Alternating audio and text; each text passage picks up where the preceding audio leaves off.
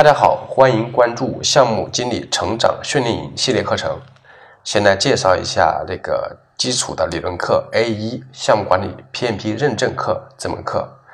之所以这个取为 A 一这个代号，因为后续其他的标准，就是比如说 Print Two 的标准，还有 IPMP 的标准，我也会逐渐的涉猎和讲。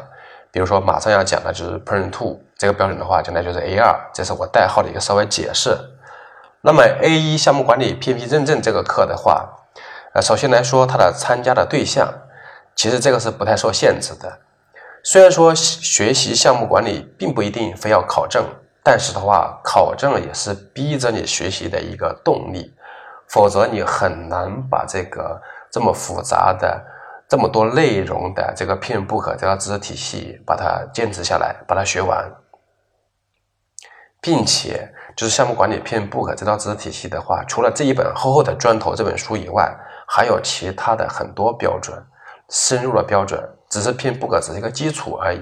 所以的话，项目管理这个是博大精深的，所以的话，考证也是一个逼着你学习的一个很好的方式。所以说，这个参加对象是不受限制的。那么第二个课程内容的话，是基本上是会按照 PMBOK 来讲，在章节上会稍微调整。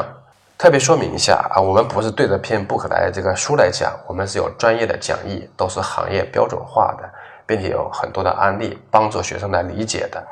那么整个授课时间的话，是线下是讲五天。那么五天的话，呃，基本上是按照这样一个逻辑，比如说这个一二三章就是要讲一天，包括这个导入啊，呃，项目环境组织啊，项目经理的说明啊这些。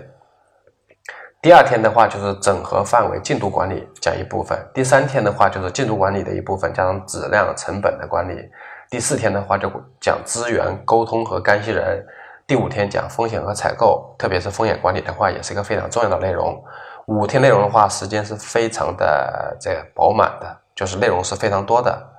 那么授课的形式，呃，可以这么说，完全是应试教育的形式的，这个没有办法。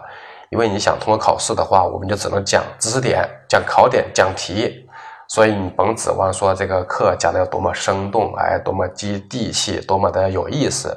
这个不大现实。那么关于这个学习考试这个课程的这个内容目录的话，非常非常多，我就不一一介绍了。反正就是按照这个篇 book 那个章节的这个十大知识领域一一往下讲。那么说一下这个考试考证的这个条件，两个条件必须同时满足。第一的话就是三十五小时的项目管理授权认证机构的培训经历。那么国内的话，这个项目管理授权机构的话，国家外监局名单上都是有的。国内有几家比较大的这个授权机构，这个我都非常熟悉。第二个条件的话是分成两种类型，满足其一即可。第一是。申请者需具备学士学位及以上的学历。第二的话，就申请者不具备以上学历的话，要求在申请之前有八年内有七千五百小时的项目经验，就包括这个全过程覆盖的，包括启动过程、计划过程、实施过程、控制过程、收尾过程，就是一个完整的项目经历。再就是累计参与项目的月数达到六十个月，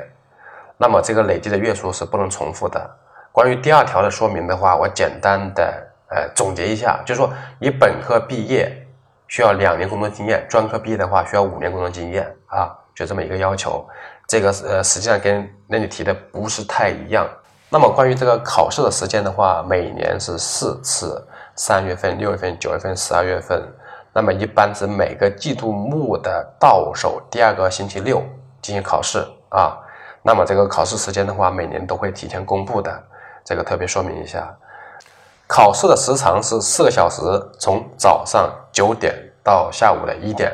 中间不休息。呃，可以单独出去方便，出去方便的时候也是有这个啊，考试老师是陪同的，就是监督的，不能跟其他人沟通说话，其他的什么这些行为都不允许的。考试是一个非常严格和规范的过程。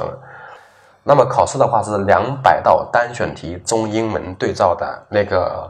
呃，看不懂英文可以，呃，现在中文的翻译的话也很好，那个如果能看懂英文的话是更好了，对吧？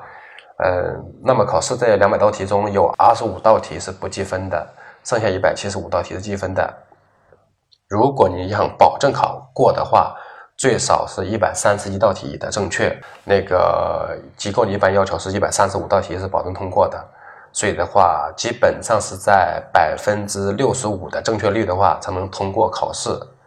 那么关于这个考证的话，一些其他的要求，如果有不清楚的可以咨询我。如果想考证的话，也可以联系我，我能帮到大家。那么关于这个 PM Book 的话，因为有这个纸质的书，也有电子的书，这都是公开发行的。如果大家没有的话，可以联系我，我给大家提供。所以这个课程目录我就不一一介绍了，把这个考试说明给大家做了一个讲解。好，关于这个课程的介绍就讲这些，欢迎大家关注下一堂课的内容。